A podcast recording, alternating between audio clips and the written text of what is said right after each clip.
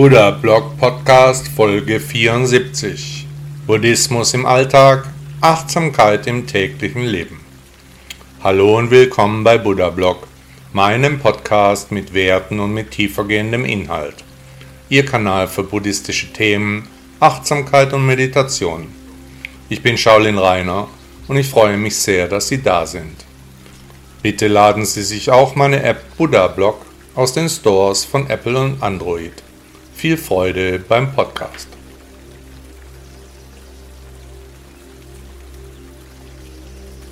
Negative Dinge.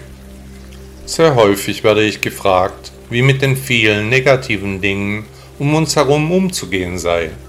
Meine Antwort ist einfach, ignorieren.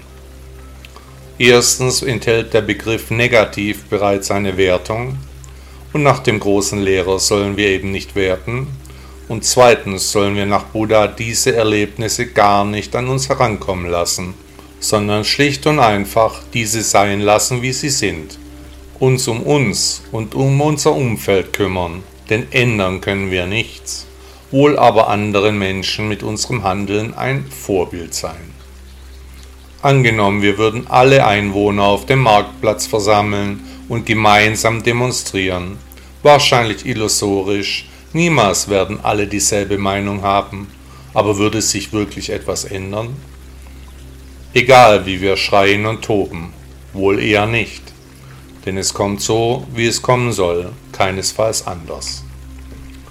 Wenn wir selbst aber unsere Weisheit wie ein lockeres Hemd tragen, durch unsere Erscheinung ein Vorbild werden, dann können wir die Menschen um uns herum vielleicht beeindrucken, damit diese es uns dann nachmachen die Lehre Buddhas eben nach außen leben, nicht nur Statuen im Wohnzimmer aufstellen, nein, sondern dem Mitmenschen einen Ausweg aus dem Leiden aufzeigen, eben durch das eigene Tun, Sprechen und Leben.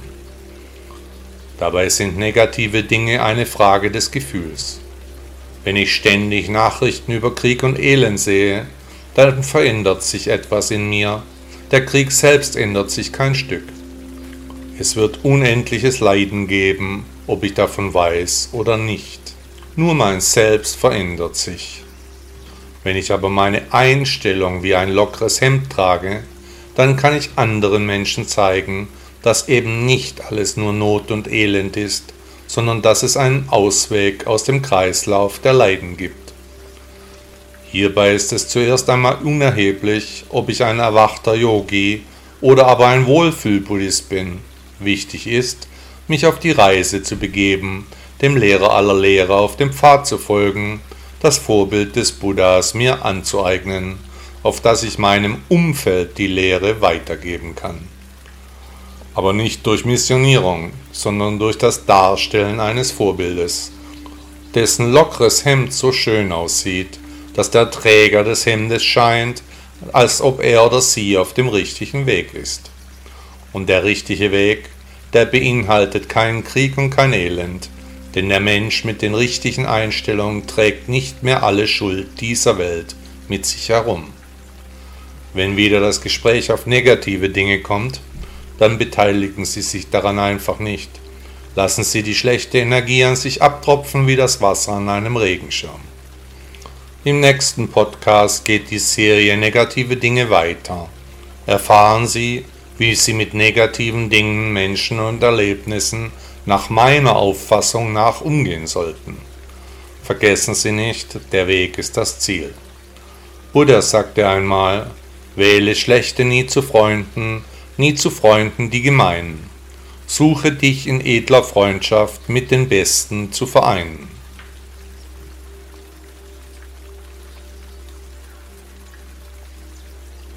Negative Dinge Teil 2 In meinem letzten Podcast konnten Sie den ersten Teil der Serie Negative Dinge hören. Heute geht es weiter. Richtig, negative Dinge wollen wir ab jetzt, soweit es irgendwie möglich ist, ignorieren.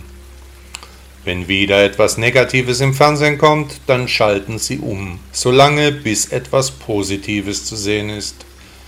Wenn wieder über etwas Negatives gesprochen wird, dann beteiligen Sie sich nicht an diesem Gespräch, sondern Sie versuchen das Thema auf etwas Positives zu lenken, Ganz einfach, weil ihre Laune ansteckend ist, weil das positive Thema angenehme Schwingungen verbreitet, weil es genug mit schlechten Gesprächen ist.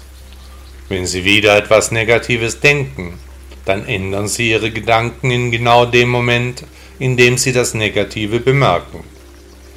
Wenn in einer Gruppe mal wieder zu viel getrunken wird, dann nehmen Sie die negative Komponente heraus, indem Sie etwa laut sagen, ich habe genug, ich nehme jetzt ein Wasser.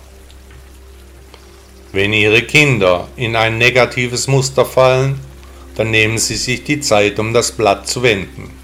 Sie brauchen es nur zu machen, dann wird es auch geschehen.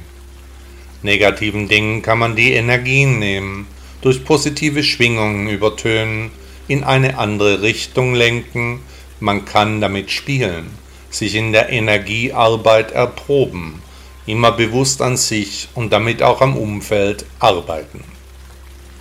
Nach Buddha gibt es kein Gut und kein Schlecht, denn dies würde eine Wertung voraussetzen.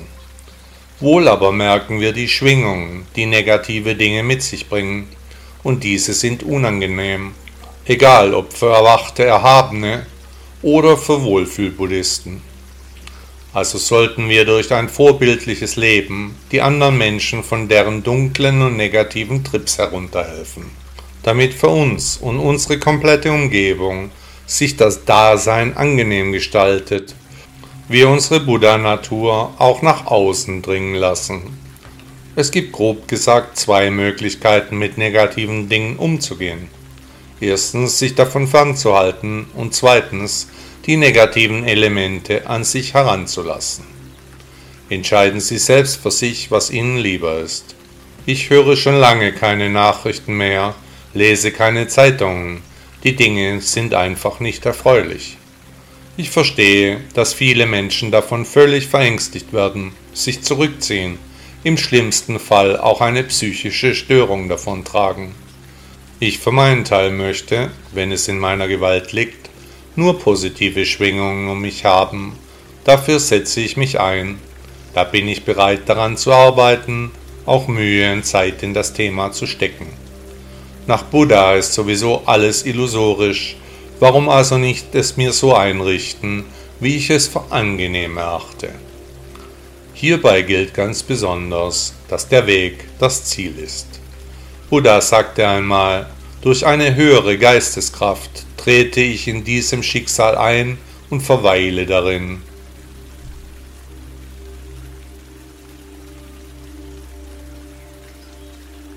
Zeremonien Heute geht meine Serie über mein damaliges Leben vor fast 40 Jahren im Shaolin-Tempel China weiter.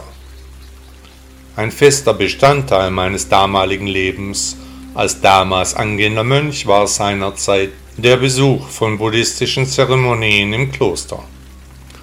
Diese fanden immer entweder sehr früh statt, lange vor die Tempeltüre für die Besuchermassen geöffnet wurde, oder nach dem Abendessen, wenn wieder Ruhe im Kloster eingezogen war. Bei den Zeremonien wurde und wird natürlich noch immer gebetet, gesungen und meditiert.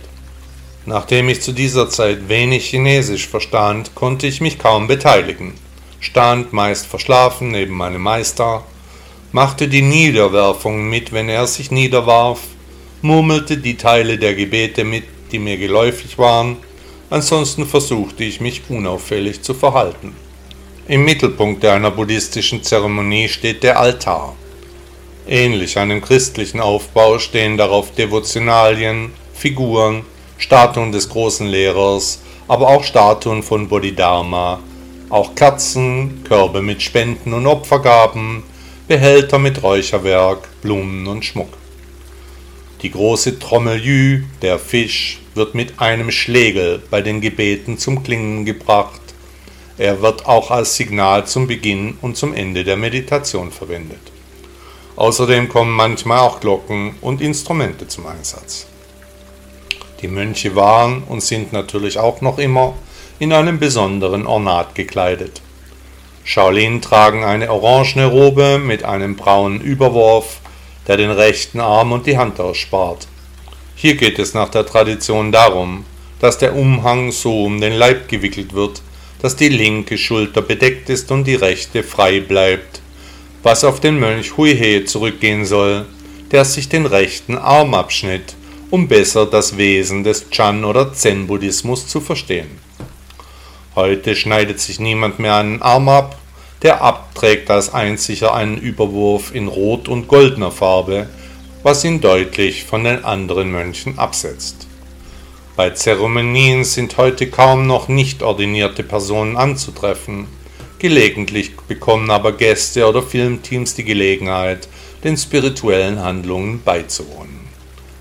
Im Allgemeinen gibt es buddhistische Zeremonien für Hochzeiten, für die sogenannte Zufluchtnahme, für den Eintritt ins Erwachsenenalter, für Haussegnungen, Bestattungen, Erinnerungen an Verstorbene, Totenfeiern und natürlich für allerlei buddhistische Feste, wie etwa Buddhas Geburtstag. Das Leben der sterblichen Wesen kommt und geht, das ist der Grundgedanke aller Zeremonien. Bis die Erleuchtung erreicht wird, soll der Buddha eben eine Zuflucht darstellen. Wie auch in Europa sind Zeremonien im Buddhismus eine Anhäufung von Riten und Gebräuchen, die sich über Jahrtausende entwickelt haben, unabhängig vom jeweiligen buddhistischen Land und dessen Sprache. Zentrale These im Buddhismus war und ist, dass jeder Mensch die Erleuchtung erreichen kann. Der Weg ist dabei natürlich das Ziel. Buddha sagte einmal, wir wollen uns die sieben Glieder der Einsicht vergegenwärtigen, die hilfreich sind auf dem Weg des Bemühens.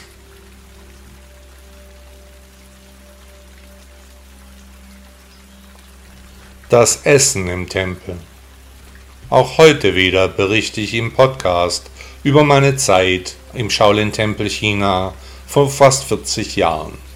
Es geht heute um das Essen im Tempel. Das Essen im Shaolin-Tempel ist traditionell sehr bescheiden, natürlich vegetarisch und sehr gesund. Die Hauptspeise ist natürlich Reis, der gleichzeitig die Sättigungsbeilage ist, der mit Tofu und Gemüsen, Früchten und Beeren abgerundet wird. Buddha und seine Anhänger waren Bettelmönche, das Essen stammte hauptsächlich aus den Almosengängen, die er mit seinen Anhängern meist am Morgen unternahm. Wer in Südostasien Urlaub macht, kann noch heute die Mönche bei ihrem täglichen, morgendlichen Ritual betrachten. Das Betteln der Nahrung soll die Mönche zufriedener machen, da diese sich mit dem Gegebenen begnügen müssen, keine Wünsche hinsichtlich ihrer Speisen aufkommen lassen. Die Spender der Nahrung erwerben durch das Geben gutes Karma was im Übrigen schon lange vor Buddhas Lebzeiten in Indien so üblich war, eine Regel, die augenscheinlich übernommen wurde. Als Ausgleich war und ist die Gemeinschaft auf die Interaktion zwischen Mönchen und Laien förmlich angewiesen. Von Hochzeiten bis Begräbnissen, alles spielt sich in Asien in den Tempeln ab. Das Thema Disziplin und auch Askese zieht sich wie ein roter Faden durch das Leben Buddhas. Kein Mönch soll nach seiner Philosophie mehr besitzen, auch nicht an Nahrung, als er heute benötigt. Gut, diese Regel ist in einem warmen Land durchaus möglich, in Europa bedarf es der klugen Vorratshaltung für die harten Winter. In heutigen buddhistischen Tempeln wird streng auf die Ernährung geachtet. Das Thema ist im Buddhismus wichtig. Das Essen gilt als wichtigstes Mittel zur Erhaltung eines gesunden Körpers Schlemmerei und Völlerei sind nach den Regeln des großen Lehrers eine mögliche Ursache für das Leiden der Menschen. Wenn man sich so heute auf der Straße umschaut, dann bekommt gerade dieser Aspekt der Philosophie des indischen Prinzen immer mehr Gewicht. Die Weltanschauung Buddhas lässt die Praktizierenden das Leben auf das Nötigste beschränken, auch und gerade beim Essen. Buddha hatte meist nur eine Mahlzeit am Tag zu sich genommen, was dem heutigen Intervallfasten entspricht. Damit sollte der Körper nicht mit unnützen Tätigkeiten von der Meditation und vom Erwachensprozess abgelenkt werden. In den meisten buddhistischen Tempeln auf dieser Welt gibt es nur eine oder zwei Mahlzeiten am Tag, die üblicherweise um die Mittagszeit zu ihrem Ende kommen im Shaolin-Tempel China dagegen brodelt den ganzen Tag ein riesiger Reistopf, aus dem die Mönche sich bedienen können. Die Reste mit Gemüsen stehen ebenfalls am Herd.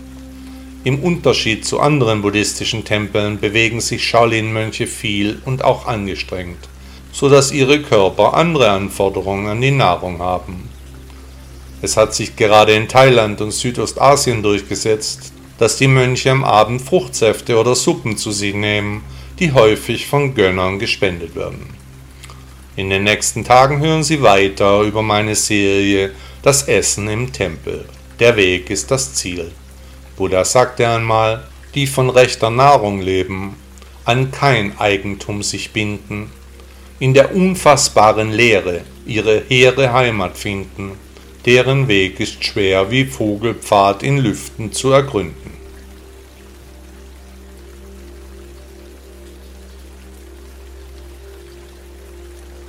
Willenskraft es ist so eine Sache mit dem Willen, er entwickelt manchmal unglaubliche Kräfte. Zwar sollten wir nach dem großen Lehrer nichts wollen, aber im täglichen Leben fallen wir häufiger in unsere angelernten Verhaltensweisen zurück. Es ist ein unglaublicher Unterschied, ob wir unsere täglichen Aufgaben und Erledigungen mit Freuden oder mit Widerwillen ausüben. Ein nur für uns wichtiger Umstand vielleicht noch für unsere direkte Umgebung von geringer Bedeutung. Der Rest der Welt aber hat kein Interesse an unserem Befinden. Wie will ich an die Dinge herangehen, an den Job, an meine Pflichten, an mein Leben? Will ich wollen oder will ich nicht wollen? Wer will, der wird schon ein schönes Leben führen, mühelos die Schritte des Tages gehen. Wer aber nicht will, der wird sich unwohl fühlen, mühevoll durch die Zeit stapfen. Wir unterscheiden Dinge und Menschen danach, ob wir sie wollen oder nicht. Je nachdem wie unsere Entscheidung ausfällt, nur was wir auch wollen, werden wir gerne tun. Was wir nicht wollen, werden wir versuchen zu meiden, zu verschleppen, auszusitzen. Nach Buddha sollen wir nichts wollen, weil eben das Wollen unsere Leiden erst erschafft. Wer nichts will, der will auch nicht nichts. Der nimmt, was kommt, der wird nicht enttäuscht, wenn es nicht so kommt, wie er es wollte. Wer aber auch noch gezwungen ist, das zu tun, was er nicht will, eben weil es eben sein muss, der ist eben in seinem mentalen Gefängnis angekommen, in das er sich selbst gesteckt hat. Angenommen, sie würden dieselben Handlungen nochmals vornehmen, aber dieses Mal wollen, dann wäre alles gleich, nur sie nicht. Die Herangehensweise wäre eine völlig andere, sonst würde sich überhaupt nichts ändern. Was ihnen vorher so schwer gefallen ist, das würde jetzt leichter von der Hand gehen, das ist der einzige Unterschied. Kein Mensch hat nur mit Dingen und Menschen zu tun, die er oder sie mag, gut findet und gerne hat. Das Leben ist kein Wunschkonzert. Entweder sie stehen voll hinter ihrem Karma, sie bejahen ihr Schicksal, oder das Leben wird sehr hart für sie sein und noch härter werden. Was im Leben auch immer kommen mag, liegt nicht in unserer Macht, wohl aber, was und wie wir damit umgehen.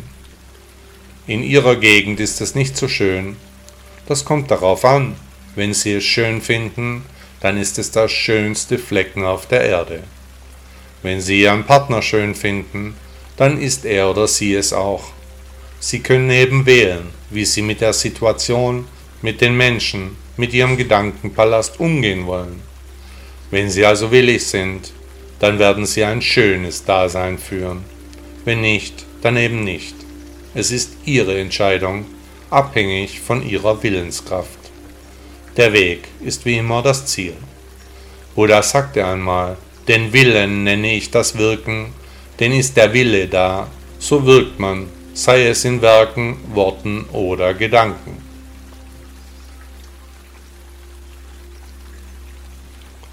Das Essen im Tempel Teil 2 In einem meiner letzten Podcasts habe ich Ihnen schon berichtet, wie das Essen im Shaolin-Tempel vor 40 Jahren war. Heute geht es weiter. Bei meinen Aufenthalten im Shaolin-Tempel wurde mir die vegetarische Lebensweise im Kloster immer angenehmer auch wenn ich bei meinen Ausflügen an den freien Tagen gerne in die Restaurants in den Städten Dangfang und Chengzhou gegangen bin, dort alle möglichen Speisen probierte. Meine Lieblingsspeise wurde Pekingente, die ich bis heute gerne esse. Bei den Buddhisten gibt es die Gruppe der Vegetarier und natürlich die Untergruppe der Veganer, die sicherlich einen großen Teil der Anhängerschaft ausmacht. Die Kontroverse Fleisch und natürlich auch Fisch wird teilweise erbittert geführt. Bei meinen Aufenthalten in Südostasien, ich habe insgesamt fast zehn Jahre in diesem Teil der Welt gelebt, ist mir immer wieder aufgefallen, dass thailändische, kambodschanische und vietnamesische Mönche häufig Fleisch und Fisch konsumieren und übrigens auch gerne etwas trinken. Chinesische Mönche aber meist fleischlos leben noch nicht mal Zwiebeln und keinen Knoblauch konsumieren, die sollen nämlich nach ihrer Ansicht rauschartige Gefühle hervorrufen. Anders wie ihre südostasiatischen Kollegen leben sie auch völlig abstinent. Die Art der Ernährung haben chinesische buddhistische Mönche früh von den indischen Vorbildern übernommen und bis heute wenig daran verändert. Den kämpfenden Shaolin-Mönchen ist der Genuss von tierischen Produkten traditionell erlaubt da das Training des Kung Fu in dieser speziellen Ernährung sonst zu wenig Eiweiße enthält, was wiederum im Kampf ein deutlicher Nachteil wäre. Der menschliche Körper ist von der Evolution her ein Allesfresser, was eben auch Fleisch und Fisch mit einschließt. Buddha selbst hat nachweislich auch Fleisch konsumiert, jedenfalls ist dies im sogenannten Pali-Kanon so geschildert.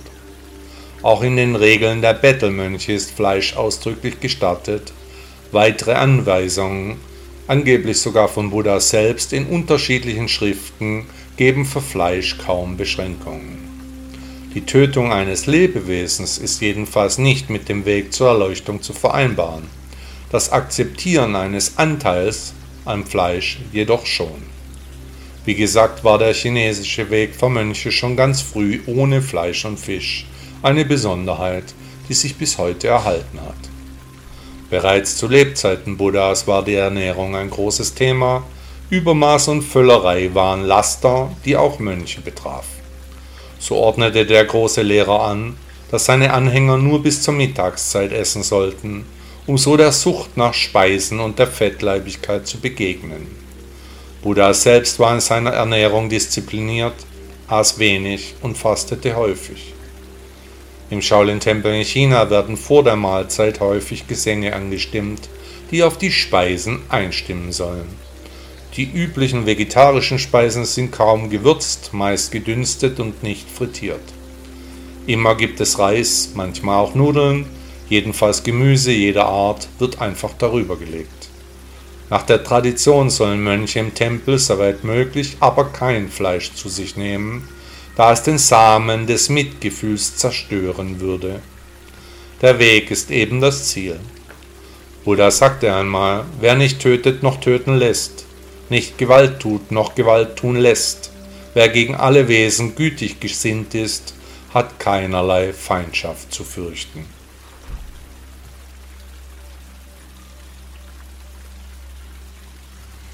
Der Kreislauf des Lebens die Vögel fressen die Würmer, nach unserem Tod fressen die Würmer uns, das Leben ist ein Kommen und Gehen, es ist ein Kreislauf. Nach Buddha ist der Kreislauf der Wiedergeburten nicht nur auf das Fressen und Gefressenwerden beschränkt, sondern auf den Fortbestand des Ichs in seiner Keimzelle, das so lange in Inkarnation geworfen wird, bis der Träger sein Karma abgearbeitet hat nicht mehr wiedergeboren werden muss. Betrachtet man das Gewusel auf diesem Planeten, so ist eine Nahrungskette unübersehbar. Die Kleinen werden von den Großen gefressen, die dann wieder von den noch größeren Tieren verspeist werden. Grausam und schmerzhaft ist die Natur, ein harter Kampf ums Überleben spielt sich vor unseren Augen ab. Die Amseln auf meinem Balkon brachten ihren Jungen so viele Würmer zu fressen, so etwas hatte ich noch nicht gesehen. Den Schnabel voller Krabbeltiere, die sich wie kleine Schlangen drehten und wendeten, nichts half. Die Amseleltern stopften Unmassen an Gewürm in die kleinen Vögel. Ohne Gnade und Nachsicht wurden die Küken gefüttert. Wenn die Amseln dann eines Tages alt sein werden und vom Ast fallen, dann werden sich Scharen von Aasfressern über die Kadaver stürzen. Der Kreislauf des Lebens geht weiter und weiter. Es gibt kein Entkommen. So verhält es sich auch mit dem spirituellen Sein. Wir bekommen so viele Möglichkeiten zu wachsen, über uns hinauszuwachsen. Wenn wir so darüber nachdenken, was meinen Sie? Gibt es vielleicht doch einen Grund, weshalb wir auf der Welt sind? Oder sind wir nur das Futter für zukünftige Generationen von Würmern? Buddha lebte uns einen Weg vor, der weit über die üblichen Denkmuster hinausgeht. Keine Unterordnung unter eine elitäre Schicht, die angebetet werden soll, nein, ein aktives Nachdenken, Handeln, Sprechen und Leben einen Weg zur Mitte, hin zur Mitte, hin zur persönlichen Erleuchtung, das ist seine Philosophie. Wenn Sie über den Kreislauf des Lebens nachdenken, dann ist das Schicksal der Menschen hart und schmerzlich. Nichts wird bleiben, alles wird vergehen. Ja, der Himmel, der wartet nach den monotheistischen Lehren, aber erst nach dem Tod ist der Eintritt ins Paradies möglich. Im Buddhismus können wir jetzt sofort ins Nirvana einziehen, denn das besagte Nirvana ist ein Geisteszustand, der mit Ruhe und Frieden einhergeht. Der Lehrer aller Lehrer hat es uns vorgelebt, wir können seinem Pfad folgen. Was haben wir schon zu verlieren? Etwas Zeit und Mühe, das können wir leicht entbehren. Die Aussichten der spirituellen Reife sind zu verlockend. Wollen Sie der Angelegenheit eine Chance geben, der Weg ist und bleibt mein Ziel. Buddha sagte einmal, es ist ein und dasselbe Sein, das den Kreislauf der Wiedergeburten immer wieder durchläuft. Die wichtigste Stunde ist der gegenwärtige Augenblick. Was können wir alles tun jetzt in diesem Augenblick? Welche Dinge erledigen? Welche Aufgaben zu Ende führen? nach dem deutschen Schriftsteller Felix Weise Morgen, morgen, nur nicht heute, sagen alle faulen Leute. Und welcher Mensch ist der bedeutendste? Immer der, mit dem wir uns gerade beschäftigen. Und warum ist das so? Warum zählt nur der Augenblick? Der deutsche Schriftsteller Heinrich von Kleist sagte, nur wer für den Augenblick lebt, lebt für die Zukunft. Das Nachdenken über Vergangenes bringt uns nichts, es ist so geschehen, wie es sein hat sollen. Zukünftiges können wir uns nicht konkret vorstellen. Es wird ganz anders sein wie in unseren Vorstellungen. Aber das Jetzt, der Moment gerade jetzt in dieser Minute, der ist kostbar, kommt nicht zurück, ist bald vergangen, im Nebel der Geschichte verloschen, unwiederbringlich weg. Buddha sagte dazu, verweile nicht in der Vergangenheit, träume nicht von der Zukunft, konzentriere dich auf den gegenwärtigen Moment. Nichts können wir an unserem Schicksal ändern, aber den Moment genießen, das können wir. Egal wie dieser Atemzug auch sein mag, wie das Leben uns behandelt, schön oder nicht, daran erfreuen können wir uns trotzdem. So wie der große Lehrer es uns vorgemacht hat, sein Beispiel steht für den Genuss unseres Seins, für ein Bejahen unserer Person und unserer Lebensumstände, für ein Leben im Jetzt und im Heute. Ruheloses Streben nach Glück, Reichtum und Macht, immer wieder drückt uns unsere Wahrnehmung von der Existenz des Seins, vom Wechsel der Gezeiten im Ozean des Lebens. Wann werden wir erwachsen? Wann sehen wir die Realitäten? und handeln danach. Der Augenblick hat Kraft, ihm liegt ein Zauber zugrunde, weil er vergeht, nicht wiederkommt. Der römische Dichter Horaz sagte Carpe diem.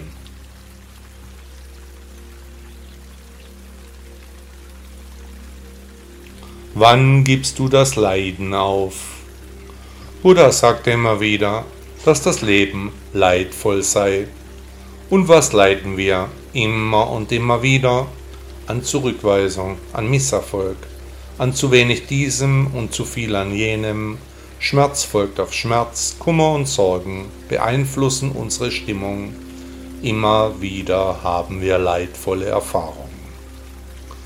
Vielleicht kann folgende Geschichte Ihnen die Worte des historischen Buddhas gut veranschaulichen.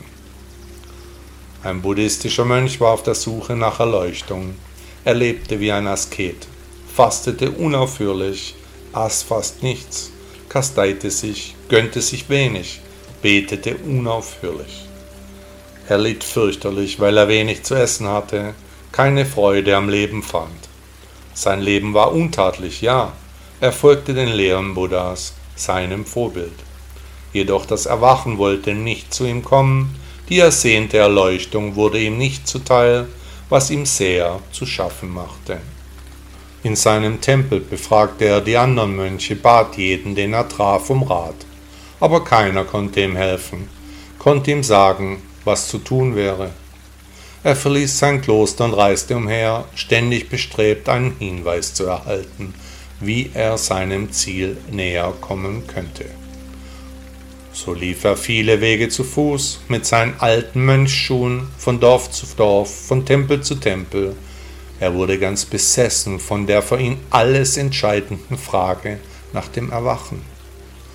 Die Menschen, die er traf, empfanden Mitleid mit dem Mönch. Als er einer älteren Bäuerin sein Leid klagte, sagte sie ihm, dass in den Bergen ein Chan-Meister lebe. Der Pfad dahin sei aber beschwerlich, er wohl lange gehen müsse, der Meister auch kein Mönch sei, dessen Meinung vielleicht für ihn deshalb nicht passend wäre. In seiner Verzweiflung machte sich der Mönchsbruder trotzdem auf den Weg. Der wollte wissen, was der einsame Lehrer ihm raten könnte. Durch den Wald stieg er den Berg hinauf, immer schwieriger wurde der Weg zu laufen. Dichter und dichter wurde der Wald, dunkler wurde das Licht. Die Sonne war nicht mehr zu sehen, Bäume standen in seinem Weg. Aber jetzt war er schon losgegangen, er wollte den Mann befragen, unbeirrt kletterte er nach oben. Als er auf der Anhöhe ankam, sah er eine kleine Hütte auf einer Lichtung. Tiere waren zu sehen, ein kleiner Bach plätscherte ins Tal. Auf einer Holzbank saß ein alter Mann, der ihn betrachtete, als er näher kam. Der Mönch nannte seinen Namen und brachte sein Anliegen vor. Seit vielen Jahren bin ich Mönch, habe die Gebote meines Ordens immer eingehalten, habe keinen Besitz, esse nur das Nötigste, allen Genüssen und Vergnügungen habe ich entsagt. Ich kenne keine Gier, keinen Hass und keine Verblendung. Regelmäßig zitiere ich die heiligen Schriften, aber Erleuchtung kann ich nicht erfahren, darunter leide ich sehr, so beklagte er sein Schicksal. Was kann ich tun, um mein Ziel zu erreichen? Der weise Mann sah ihn müde an und antwortete, Gib das Leiden auf. Dann beachtete er den Mönch nicht mehr, ging wieder seiner Arbeit nach. Die ehemalige Königin von Rumänien, Carmen Silva, sagte einmal, das Unglück kann stolz machen, das Leiden macht demütig.